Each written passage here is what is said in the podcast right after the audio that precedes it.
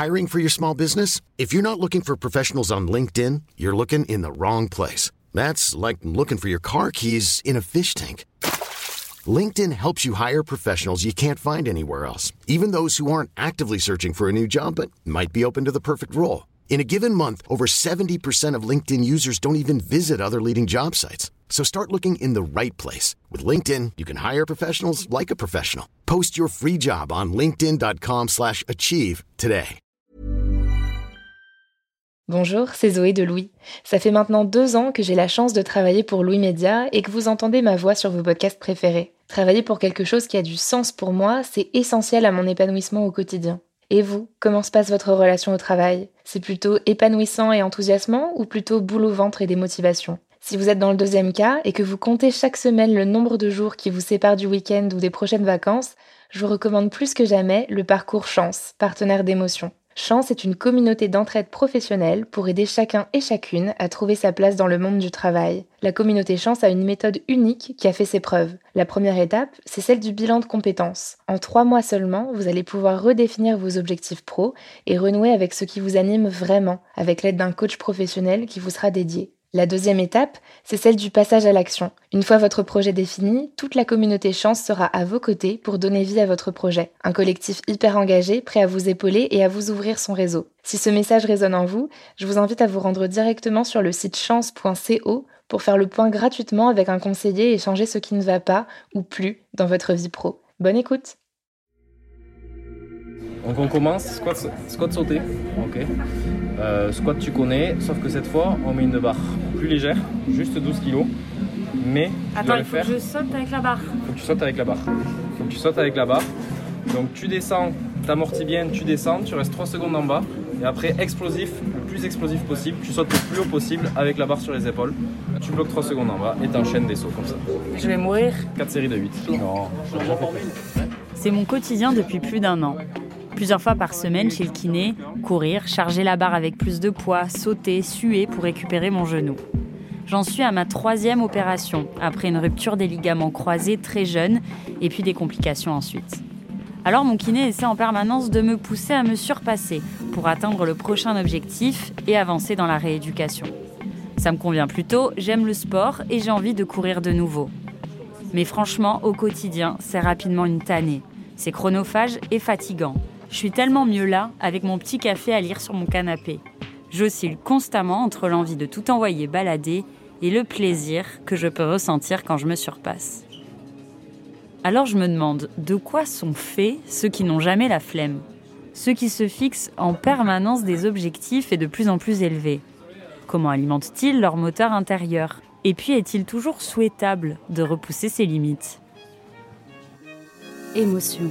C'est important de faire la différence entre une émotion et un sentiment. Émotion L'espoir, c'est quelque chose qui se fait à plusieurs, qui se vit à plusieurs. Oh, émotion Émotion J'apprécie particulièrement les moments où je vois que je, je fais un peu rigoler. Enfin, j'ai l'impression que, que je compte. Émotion Quand je suis triste, je suis très triste. Quand je suis en colère, je suis très en colère. Mais quand je suis heureux, je suis aussi très heureuse.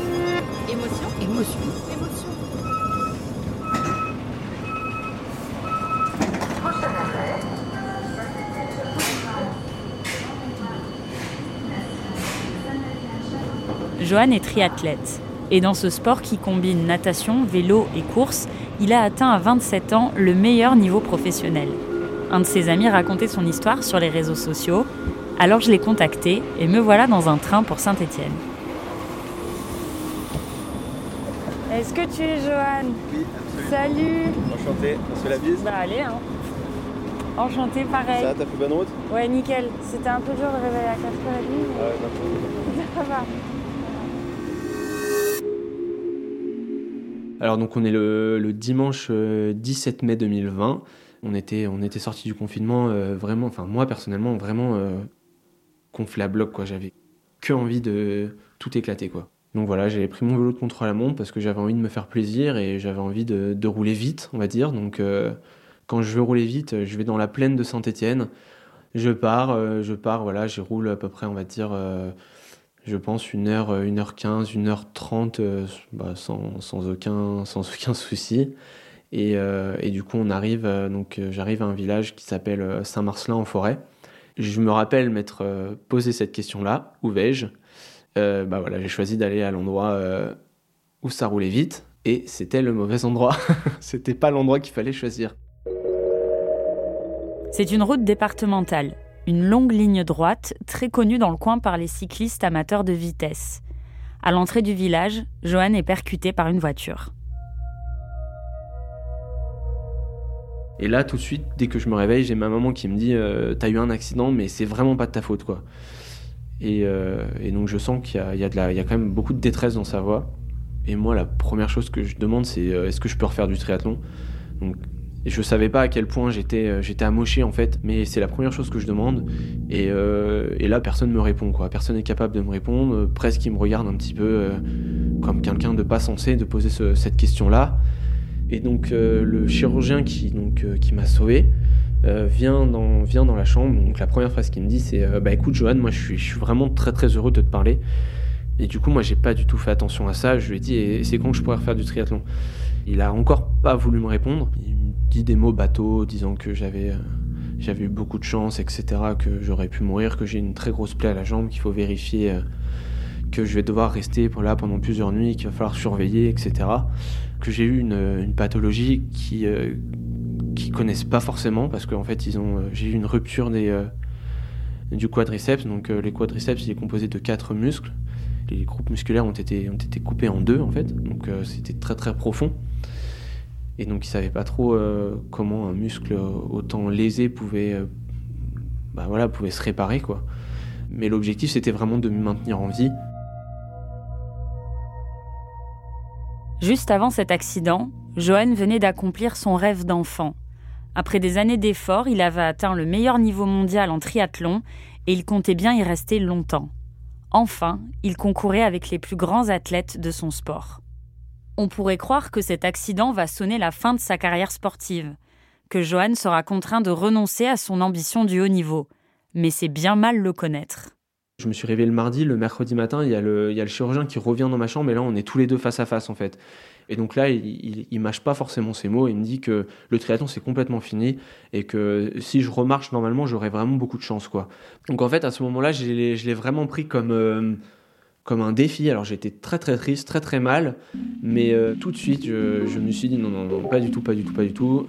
Genre c'est moi qui décide et, euh, et je vais revenir, je vais refaire des courses et je vais redevenir meilleur et enfin, je vais redevenir meilleur qu'avant quoi.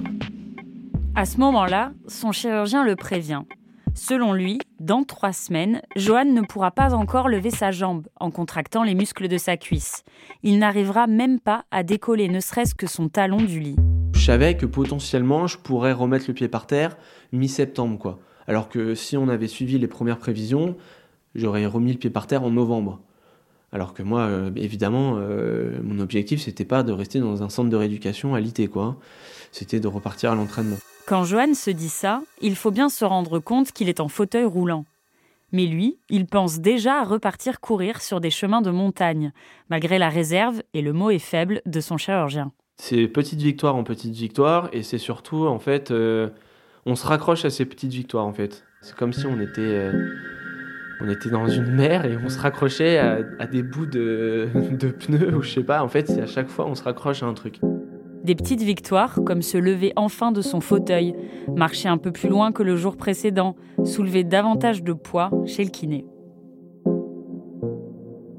En fait, j'étais tellement focus dans cet objectif-là de de, revenir, cette soif, cette faim, c'est presque, presque maladif, on va dire. Je pense qu'en fait, euh, autant le chirurgien que les médecins, que les kinés qui s'occupaient de moi, ils ont, ils ont compris en fait euh, assez vite la personne que j'étais et euh, ils ont compris qu'ils ils pouvaient me stimuler comme ça, quoi. Donc en fait, je me comparais chaque jour et je voulais tous les jours faire mieux que la veille, en fait, mieux que la veille. Et, et c'est tant mieux, c'est tant mieux parce que moi, je me suis complètement pris au jeu. Et puis euh, j'allais juste, euh, j'allais juste leur, euh, leur dévorer leur truc, quoi. Dévorer, quitte à se mettre en danger en dépassant constamment les limites fixées par ses soignants. Johan me raconte qu'un jour, alors qu'il est toujours en centre de rééducation, le kiné lui explique qu'ils vont essayer ensemble de faire plier son genou. Il le prévient Johan, Tu me dis stop quand je te fais trop mal et on s'arrête, il n'y a aucun problème. Et donc il commence à pousser, il commence à pousser, et moi je dis pas stop quand j'ai mal, je dis pas stop, et en fait à un moment je suis tombé dans les pommes parce que parce que mon cerveau il a dit faut arrêter là, et euh, je me suis réveillé, je me suis mis à pleurer, et parce qu'en fait j'avais juste vraiment mal. Et donc là je me suis dit effectivement c'est euh, là t'as été plus loin que loin quoi, mais c'est la seule fois. Dans la pratique euh, j'ai été aux limites physiologiques, mais je voilà j'ai été voilà je pense que j'ai fait ce qu'il fallait quoi. Johan a régulièrement cédé à son envie d'aller plus vite, d'atteindre un nouvel objectif, même si cette étape arrivait bien trop tôt dans sa rééducation. Comme la première fois où il a craqué et il a renfourché de nouveau son vélo. Donc euh, j'attendais en fait d'avoir euh, l'aval du chirurgien euh, et, j'avais réussi la veille sur le vélo d'appartement. Donc je me suis dit si j'ai réussi sur le vélo d'appartement, je peux le faire sur le vélo quoi. Tu n'avais pas eu l'aval quoi encore Alors non, j'avais pas du tout eu l'aval ouais. et en fait, il se trouve que mon club m'avait fourni, enfin il nous fournit des vélos et j'avais reçu ce vélo là. Puis je voyais ce vélo là qui était flambant neuf et donc ça m'avait à un moment ça m'a fait complètement envie et j'étais tout seul à la maison. Et euh, je me suis dit, allez, c'est bon. Euh, donc, du coup, en deux secondes, j'ai pris un petit coup de speed, je me suis habillé, j'ai mis le casque, j'ai pris le vélo, et hop, je suis parti, euh, je suis parti, quoi, sans vraiment réfléchir. Ça, c'est quatre mois à peine après l'accident. Et c'est une scène que Johan a accepté de reconstituer à mon micro. Alors voilà, me voilà enfin de nouveau sur mon vélo. J'ai été faire une route et euh, c'est une montée qui fait à peu près 4-5 euh, km. En haut de cette petite montée, j'ai ressenti vraiment beaucoup de, beaucoup de plaisir, beaucoup de, liberté euh, et, aussi un peu de fierté. Après, j'avais pas vraiment le droit et à juste titre parce que physiquement, j'étais pas encore complètement capable, on va dire, de pédaler. Donc c'est vrai que c'était c'était beaucoup sur une jambe le gain psychologique était euh, vraiment énorme parce que c'était la première, euh, on va dire la première lumière au bout du tunnel. C'était une petite lumière, mais euh, mais elle était vraiment puissante. Une lumière qui ne s'éteindra pas tout au long de la rééducation. Johan m'a raconté une dernière étape importante et qui m'a paru complètement dingue. C'était trois mois après cette première sortie à vélo. Le nouvel objectif de Johan, c'est alors d'aller courir avec son chirurgien dont il est devenu l'ami. La semaine avant, il m'avait, euh, il m'avait dit bon bah c'est bon maintenant, allez, t'as le droit de faire des petits footings de 20-30 minutes, mais pas plus quoi. Donc il avait cette position de médecin, donc euh, avec sa blouse blanche. Et puis le lendemain, on s'envoie un texto, allez jeudi prochain. Donc on va faire un petit footing autour du CHU, autour de l'hôpital de Saint-Étienne. Et puis, puis voilà, on discutera un moment, ça sera sympa. Et puis euh, en fait, on est parti trois heures. Euh, dans, les, ouais, dans les montagnes à côté de, Saint-Étienne, quoi. C'était un effort que j'avais pas fait depuis une éternité, donc euh, j'étais rincé, mais enfin on avait fait ça. Euh, enfin, c'était rigolo parce que je, me suis dit, la semaine d'avant, le gars me dit, en tant que médecin, de faire une demi-heure sur un terrain plat. Alors là, on est passé dans des, dans des descentes avec la caillasse. Enfin, c'était vraiment très drôle, quoi. Cette obstination m'a scotché. Johan a frôlé la mort et depuis, il prend chaque étape de sa rééducation comme un défi. Moi, quand le kiné ou le chirurgien me fixe des limites, j'y consens et j'imagine même pas les transgresser. Ça me paraît inconcevable, l'interdit étant fixé par un médecin. J'ai l'impression de ne pas être du tout dans la même catégorie que Johan, et qu'il ne s'agit pas là de caractère, mais bien de capacités différentes. Que si on a reçu à peu près les mêmes consignes pendant nos rééducations respectives, notre cerveau n'a pas du tout réagi de la même manière. Alors je veux comprendre. Est-ce que la structure de notre cerveau peut nous donner le goût du défi, le goût de la gagne? Jérôme Laurin m'a aidé à y voir plus clair. Il est enseignant-chercheur en neurosciences et physiologie de l'exercice à la faculté des sciences du sport de l'Université d'Aix-Marseille. Je lui demande que se passe-t-il dans le cerveau d'une personne qui cherche constamment à repousser ses limites, comme Johan? Alors, scientifiquement, c'est extrêmement difficile de répondre clairement à ça parce qu'on n'a absolument pas les données pour réellement répondre. Euh, quoi mesurer, comment mesurer? Il y, a, des problèmes technologiques. On n'a pas les outils d'aller vraiment voir un neurone euh, dans un cerveau humain. On peut que le faire euh, chez l'animal. Maintenant, Est-ce que sa, mentalité de sportif de haut niveau l'a aidé? On peut dire que oui. Hein, quand on est au niveau, ben, on va chercher cette limite. On va toujours chercher sa limite. Je crois que la vraie question que je me pose, au-delà des capacités cérébrales de Johan, c'est est-ce que sa force réside uniquement dans ses muscles? À quel point la volonté compte-t-elle dans un rétablissement physique?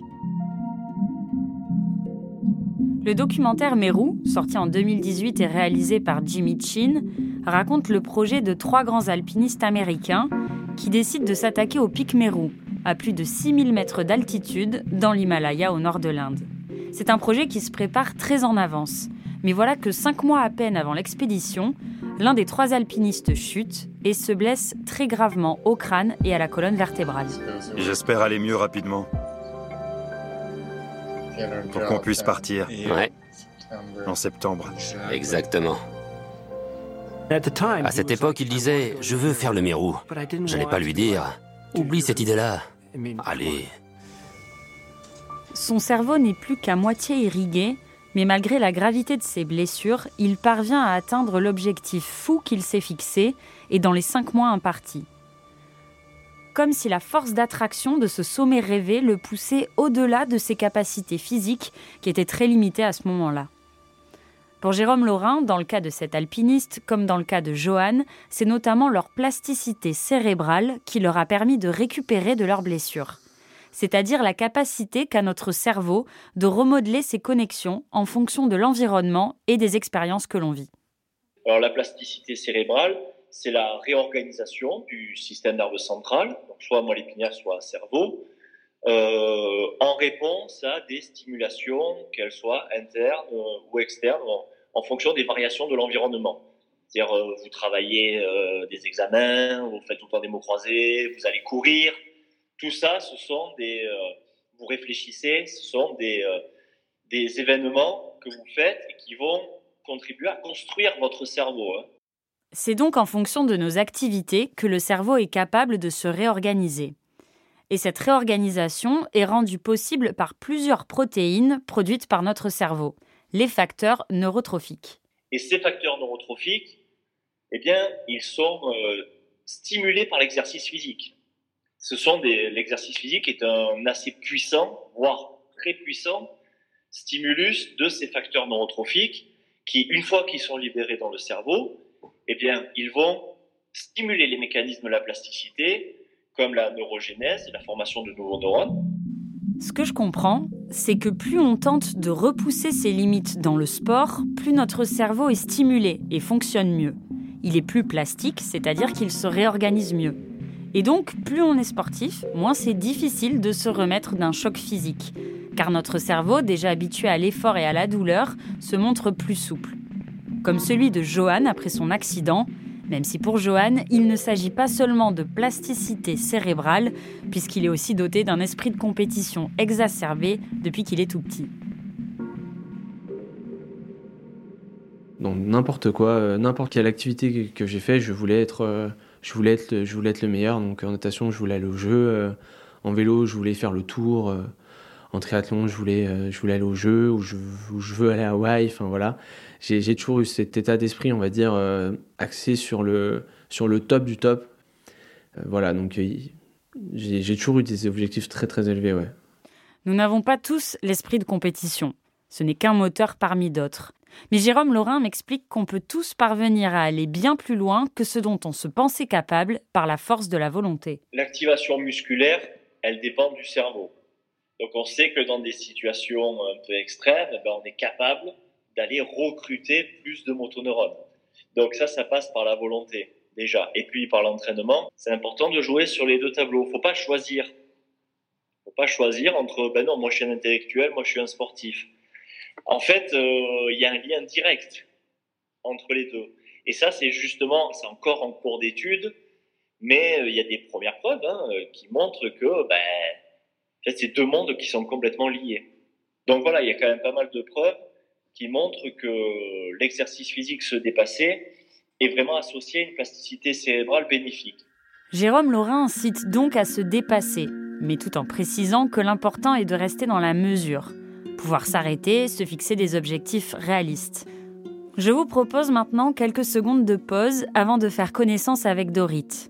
Elle s'est surpassée au travail sans s'en rendre compte, jusqu'à y laisser sa santé physique et mentale.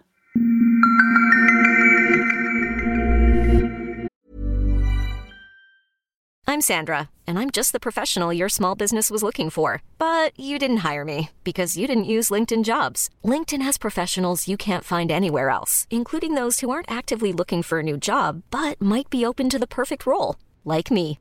In a given month, over 70% of LinkedIn users don't visit other leading job sites. So if you're not looking on LinkedIn, you'll miss out on great candidates like Sandra. Start hiring professionals like a professional. Post your free job on linkedin.com/achieve today.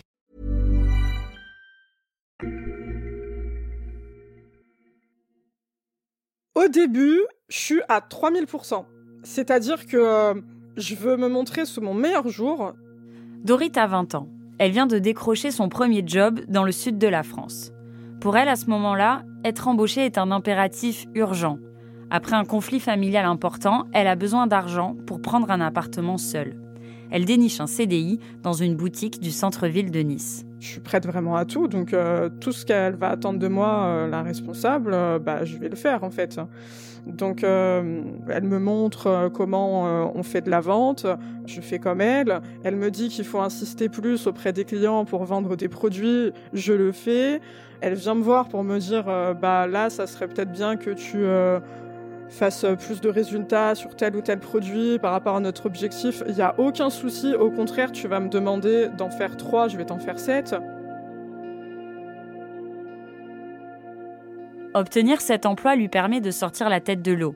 Et elle se sent rapidement très reconnaissante envers sa responsable. Donc j'ai envie d'être comme elle ça devient assez vite un peu euh, mon, modèle, mon, exemple, mon mentor. Et euh, je me dis, il faut vraiment que je m'inspire d'elle pour arriver à être au niveau de l'entreprise parce que euh, bah, c'est la meilleure en fait. La responsable du magasin crée des tensions entre Dorit et ses collègues, alors qu'elles s'entendent toutes très bien en dehors du travail. Certaines ont même été témoins au mariage de Dorit. Mais au quotidien, cette responsable les pousse en permanence à se dépasser les unes les autres. Très concrètement, elle euh, nous dit quand on arrive, on a tant de pourcents sur le mois à accomplir. Pour l'instant, on en est à euh, la plupart de l'objectif rempli. Merci à telle personne, c'est grâce à toi. Par contre, vous, vous êtes à la traîne, réveillez-vous, prenez exemple sur cette personne. Euh, peut-être d'ailleurs que tu peux les conseiller. Combien de fois à ce moment-là, moi, ça m'arrive de faire une vente à, un client et d'avoir ma collègue qui vient énervé me voir et qui me dit mais c'est mon client, c'était mon client. Mais c'est quelque chose où on était conditionné, on a été entre guillemets éduqué comme ça professionnellement dans cette compétition extrême qui fait que euh, si ma collègue estime que euh, le client, c'est elle qui lui a dit bonjour, qui lui a proposé quelque chose, etc. Elle va m'attendre à côté de la caisse. Et en fait, le signal, c'est euh, dégage, je prends ta place parce que euh, la personne qui fait la queue derrière, c'est pas pour toi, c'est mon client, c'est pour moi. C'est comme ça que ça se passe. Dorit me raconte comment elle s'est retrouvée embarquée dans cette spirale obsédante, alors qu'en commençant cet emploi, elle trouvait cet esprit extrêmement stimulant on a le tableau d'objectifs qui est affiché dès le départ avec explication hein, de la responsable qui dit bien que euh, il faut être au niveau, que euh, alors évidemment on est dans une entreprise qui te vend euh, la compétition comme quelque chose d'extrêmement stimulant. On te parle de défis, on te parle de challenge, on te parle de motivation. Dorit excelle rapidement en se pliant aux exigences de sa manageuse. Un midi, cette dernière la convoque seule et sans que ses collègues puissent l'entendre. Elle me dit, tu sais, en ce moment, c'est toi la meilleure vendeuse de France. C'est toi la meilleure vendeuse du réseau. T'es là depuis même pas trois mois. C'est ton premier boulot. T'as jamais rien vendu de ta vie. Et tu dépasses toutes les personnes sur le réseau national, etc., etc. Donc, je suis fière, mais forcément, derrière, ce qui arrive, c'est ça me fait plaisir, puis rapidement, ça me met très mal à l'aise, et euh, je me rends compte assez vite que c'est un cadeau empoisonné, parce que, euh, en fait, c'est pas parce que euh, je suis arrivée meilleure vendeuse de France que je peux me permettre de me relâcher et qu'il y a moins de compétition. La compétition reste entre mes collègues, et il y a toujours des résultats qui sont attendus, qui finalement en plus sont de plus en plus hauts. Le système ne change pas, au contraire, ça s'empire parce que c'est toujours t'es mieux ou t'es moins bien que. Ce cercle vicieux entre dépassement de soi, compliments et difficulté à répondre au prochain objectif, toujours plus ambitieux, je l'ai retrouvé dans les publications de Marie-Claire Villeval. Elle est directrice de recherche au CNRS, reconnue internationalement pour ses travaux en économie expérimentale et comportementale. Elle a écrit de nombreux articles sur la compétition au travail et je l'ai rencontrée dans un café du centre de Lyon. Personnellement, j'ai commencé à m'intéresser à, la compétition euh, parce que, par formation économiste du travail, et euh, dans le monde du travail, bien évidemment, les comportements de compétition sont, très importants. Euh, tant du point de vue compétition entre les entreprises, mais également compétition entre les individus. Et donc très rapidement, on arrive à identifier un rôle pour les émotions, c'est-à-dire euh, les croyances sur ce que je suis capable de réussir, mon attitude par rapport au risque d'échouer, le plaisir que je peux avoir à réussir à me dépasser moi-même voir le plaisir à dépasser les autres, euh, le plaisir d'avoir un rang, d'atteindre un rang plus élevé dans une hiérarchie. Selon Dorit, son mal-être est causé par une manageuse extrêmement toxique. Mais cette mise en compétition des employés ne semble pas être un cas isolé. Elle s'est généralisée. Rien n'est plus contagieux que l'esprit de compétition. C'est ce que je découvre en lisant l'ouvrage Haro sur la compétition du professeur en informatique Hugues Bersini. Pour illustrer cet état d'esprit, il prend des exemples de dépassement systématique des autres dans plusieurs domaines. En économie, avec des stratégies concurrentielles agressives, à l'université, où les classements sont devenus un passage obligé, et sur les réseaux sociaux, où l'on recherche toujours plus de likes. Nous serions donc poussés à nous mesurer aux autres en permanence, à tenter de les dépasser, quitte à dépasser nos propres limites. C'est ce que m'explique l'économiste Marie-Claire Villeval certainement la, volonté de, se surpasser qui nourrit le, sentiment de, compétition et toutes les émotions qui y sont liées, euh, mais elle est certainement liée au développement de nos, modes de, vie en société actuelle, où on a des préoccupations d'image de soi très très importantes. On est en permanence confronté sur son apparence, sur ses performances relatives. Et donc c'est un sentiment qui est très certainement constitutif euh, des sociétés modernes euh, et euh, qui vont se développer encore dans, les années à venir. Parce qu'auparavant, son groupe de référence, c'était son atelier dans l'entreprise, dans l'usine, son village, son quartier. Mais maintenant, les groupes de référence peuvent être recherchés dans le monde entier. Donc on peut identifier les gens qui sont les, plus performants dans le monde entier et, poser finalement euh, le défi à chaque salarié de potentiellement être comparé avec les meilleurs euh, sur la planète et non plus les meilleurs dans son, atelier. Donc en élargissant le groupe de référence, eh bien, on rend la compétition de plus en plus euh, vive en fait. Notre rapport au travail a changé. Pour l'économiste, c'est depuis les années 80-90 quand les systèmes de ressources humaines ont misé sur un dépassement constant des salariés. Des objectifs toujours plus chiffrés, contrôlés à l'aide de logiciels, des horaires rallongés et des ambitions parfois démesurées. C'est d'ailleurs ce que l'on a pu voir dernièrement quand Elon Musk est arrivé à la tête de Twitter. Il s'est empressé de supprimer le télétravail et d'imposer à ses salariés minimum 40 heures de travail par semaine sous peine d'être virés. Et donc nécessairement, pour gravir les, échelons, pour réussir, euh, on est de plus en plus placé en situation de compétition. À nouveau, euh, compétition avec soi-même ou compétition avec les autres. Et donc on cherche de plus en plus à se comparer à autrui euh, de façon à essayer de se situer dans une échelle. L'individu est en permanence en train de se comparer, pas forcément parce qu'on aime être le premier, mais en tout cas parce qu'on a très peur d'être les derniers. On n'aime pas être dans les derniers de la classe ou dans, les derniers de la distribution. Selon l'économiste, nous fonctionnons de plus en plus au compliment, à la valorisation, à la promotion, à la mise en concurrence avec nos collègues. On l'a vu quand Dorit est devenue meilleure vendeuse de France. Cela peut être perçu comme un jeu galvanisant. Marie-Claire Villeval m'a d'ailleurs expliqué que ce sont les mêmes circuits neuronaux qui sont stimulés quand on est valorisé par un supérieur et quand on perçoit une rémunération monétaire. Et cela peut être dangereux, ces comportements de dépassement au travail nous font régulièrement frôler l'addiction. Le plaisir de réussir une compétition, euh, les neuroscientifiques en parlent très bien, c'est lié à euh, tout le circuit de la, récompense dans, le cerveau. Réussir une compétition, c'est atteindre une récompense, que ce soit une récompense monétaire ou non monétaire en termes d'image. Donc cela génère ces comportements addictifs où on a besoin, pour retrouver le même plaisir, de consommer davantage, comme une drogue. Donc on travaille de plus en plus pour reproduire ce plaisir dans notre cerveau. La sensation d'être drogué, c'est exactement ce que m'a décrit Dorit au sujet de cette première expérience professionnelle. En fait, je suis dans un état euh, que j'appelle euh, en mode survie, un petit peu comme si euh, je suis drogué en fait.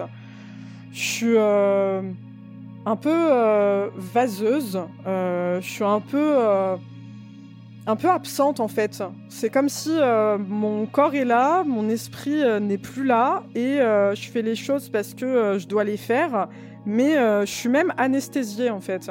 J'ai plus vraiment d'émotions, j'ai plus trop de, de ressenti et je subis clairement l'expérience, je subis la, la culture d'entreprise. Ce système l'épuise rapidement et commence à avoir des conséquences sur sa motivation. Je ressens de la lassitude assez vite. Et euh, je ressens aussi une lutte par rapport à la rivalité que la responsable essaye d'installer entre euh, mes collègues et moi, parce que euh, bah, forcément, j'arrive, j'ai des résultats sans prétention aucune, je le sais, qui sont très bons.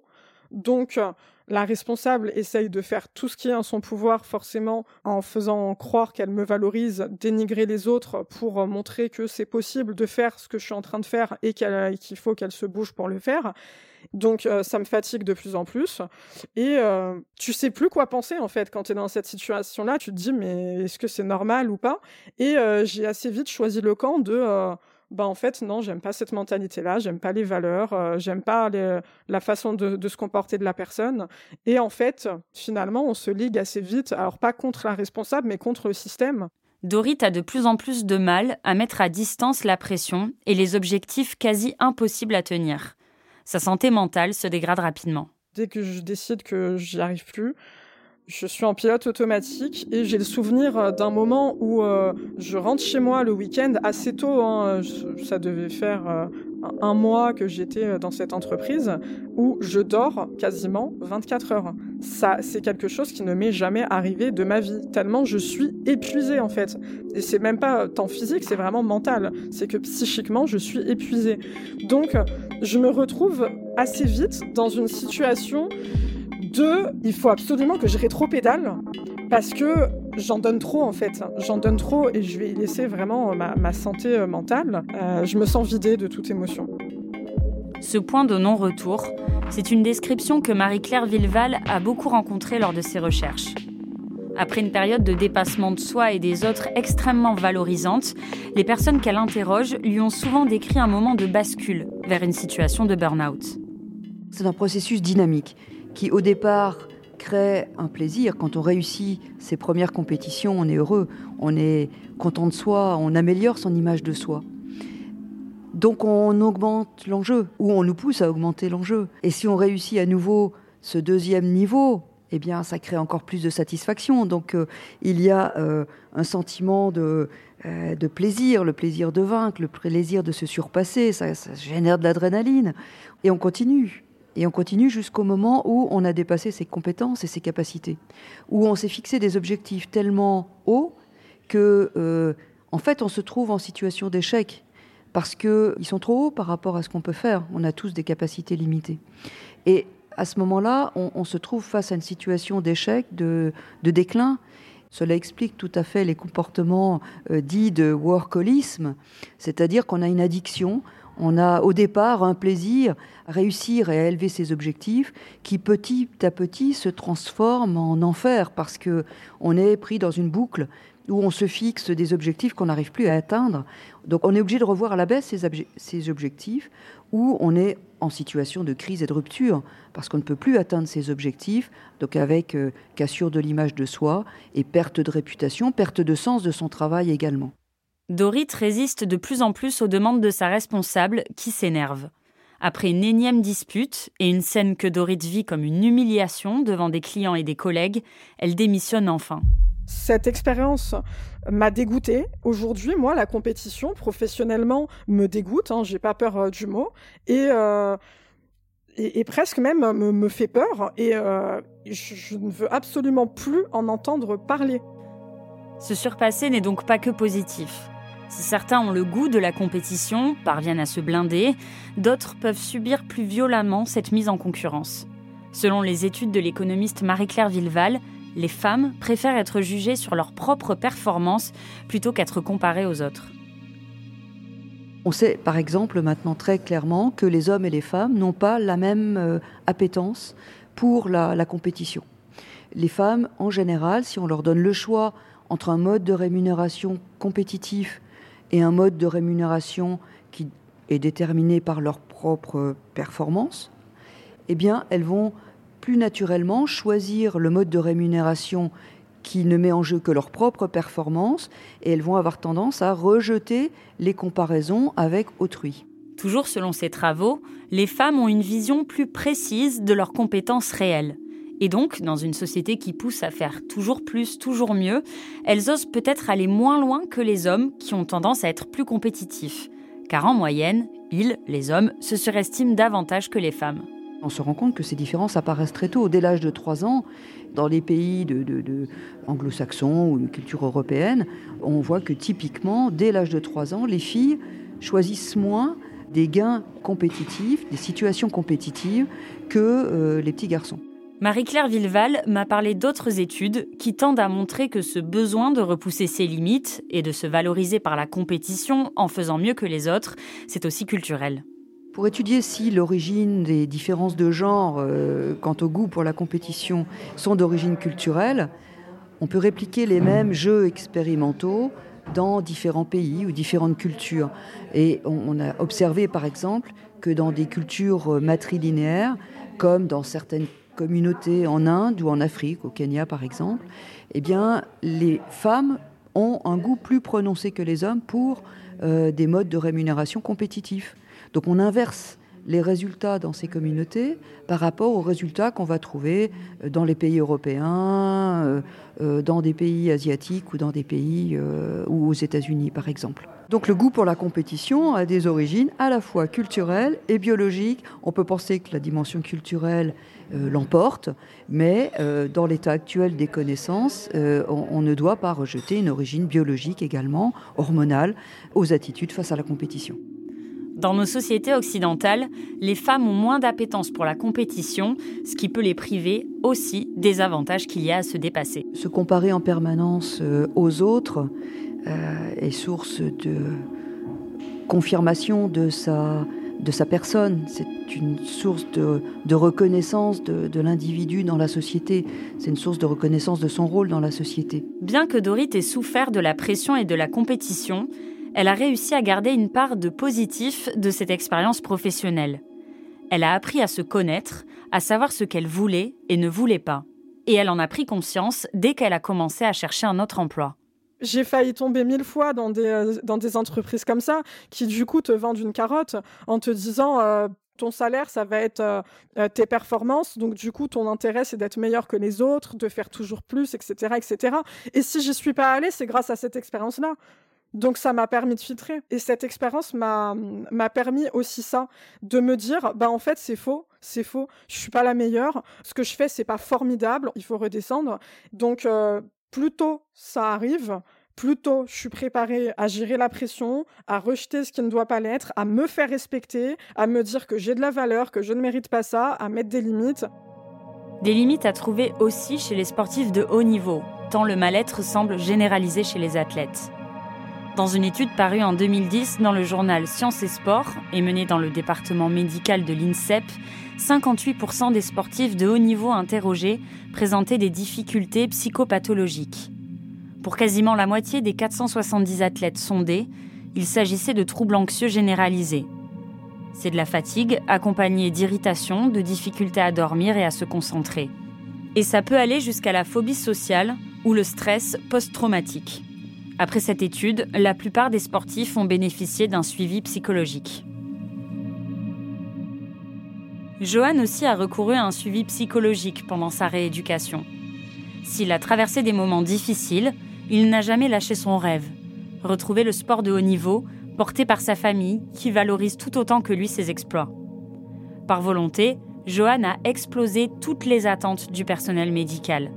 Il a désormais récupéré son meilleur niveau ce qui lui a permis de concourir de nouveau en 2022 au championnat français.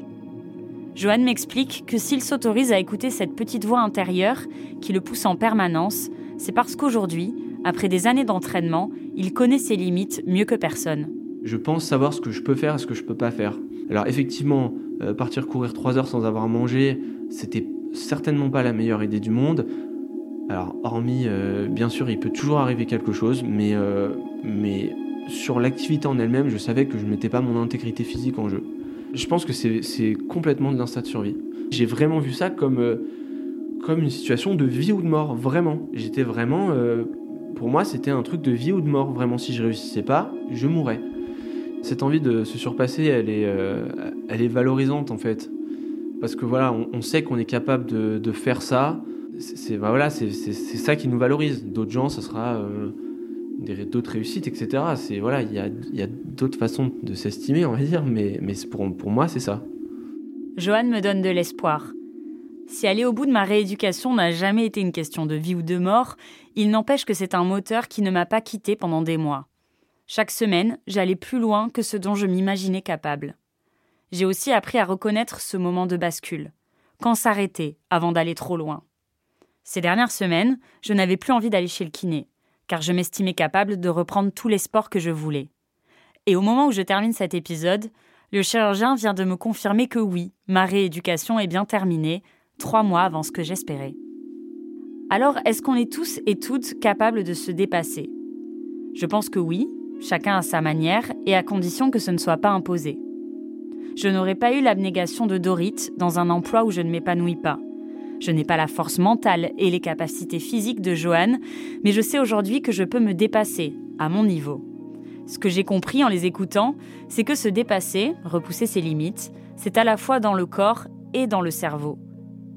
Que plus je me fixe des objectifs, plus j'arrive effectivement à progresser. Rencontrer Johan et Dorit, ça m'a permis de me rendre compte pourquoi j'ai autant persévéré et repoussé mes limites pendant cette rééducation. Pas pour impressionner les autres, non, juste pour moi. Car si l'on se fixe des objectifs auxquels on s'accroche, parfois si fort, c'est souvent pour se prouver sa valeur à soi-même.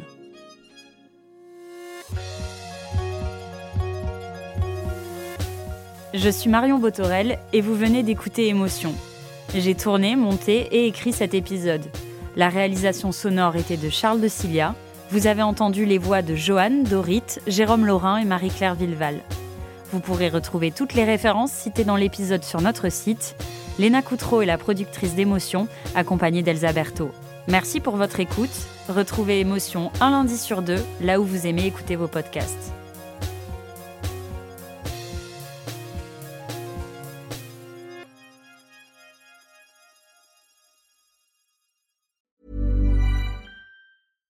This message comes from BOF sponsor eBay.